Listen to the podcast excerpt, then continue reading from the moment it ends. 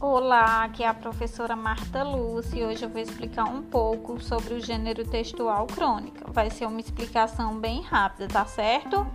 O gênero textual crônica consiste na narração de fatos do cotidiano de forma diferenciada.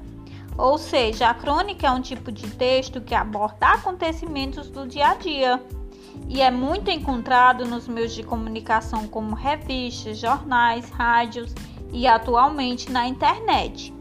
Esse tipo de texto tem como objetivo fazer uma análise crítica das situações cotidianas, possibilitando ao leitor uma reflexão sobre aquele assunto.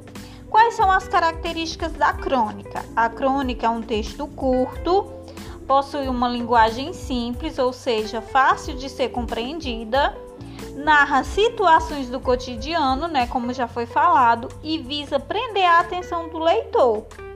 E existem alguns tipos de crônicas, como por exemplo a descritiva, a narrativa, a humorística, a jornalística e muito mais. Tá certo? E por hoje é só.